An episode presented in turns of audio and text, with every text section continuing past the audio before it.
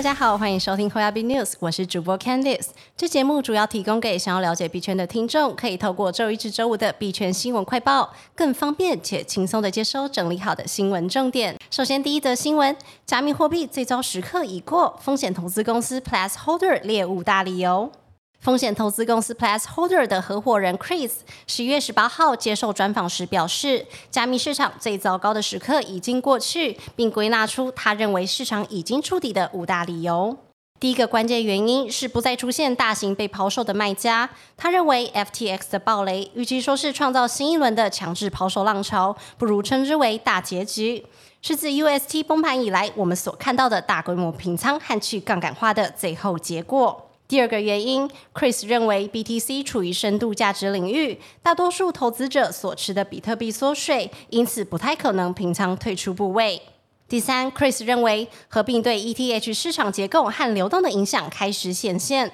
他指出，ETH 在十一月九号 FTX 抛售最严重的时候，ETH 的底部高于 Celsius 和三 AC 暴雷期间的底部价值，表示 ETH 的基本面很强。第四个理由是总体经济环境改善，市场关心边际变动率或坏事放缓的概念，这表明未来情况会有所改善。最后一个原因，随着后 Luna 去杠杆化的结束，BTC 和 ETH 的链上技术和量化指标看涨，以及宏观背景不断改善，都在为加密货币触底做准备。综合上述理由，Chris 相信最坏的情况很可能已经过去。接下来看下一则新闻。暗批腐败政客才是大问题。富爸爸表示，比特币不是风险。面对 FTX 创办人 SBF 疑似与证券交易委员会 SEC 主席 Gary Gensler 过从甚密，甚至可能为民主党洗钱的质疑，畅销财经书籍《富爸爸穷爸爸》作者罗伯特清崎十一月十六号发推特。按 PFTX 与民主党的捐款关系，并将 SBF 与美国著名庞氏骗局主谋相比拟。同时，他还提到，比特币不是问题，FTX、拜登犯罪家族、联准会才真的是大问题。面对近期低迷的市场，罗伯特清崎依然对比特币和黄金充满信心。近来也多次在推特上呼吁投资者，应在联准会转向之前，快去买入黄金、白银和比特币。并警告，当前正在进行遏制通货膨胀的升息政策，正在成为经济崩盘的催化剂。股票、债券和房地产即将崩盘。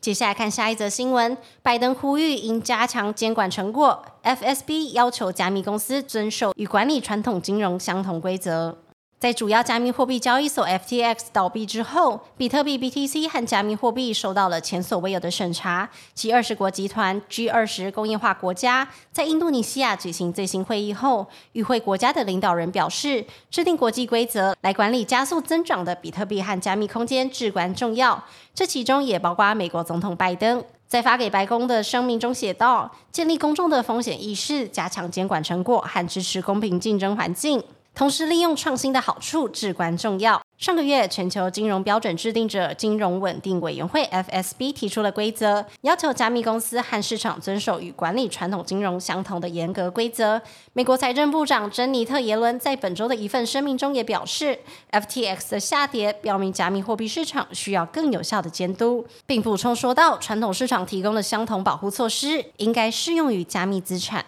接下来看下一则新闻：加密货币无主管机关，立委欲跨部会协调。针对加密货币交易所 FTX 破产事件，国民党立委曾明宗受访时表示，现在加密货币定位不明，导致主管机关互相推诿，呼吁行政院应尽速责成主管机关。他进一步指出，加密货币目前的定位仍不明。如果视为货币的话，主管机关就是央行；是金融商品，则会由金管会管辖；若视为一般商品的话，就是经济部主管。呼吁行政院应进行跨部会的协调，确定加密货币产品定位，并明定主管机关与法律规范，让加密货币能够正常营运。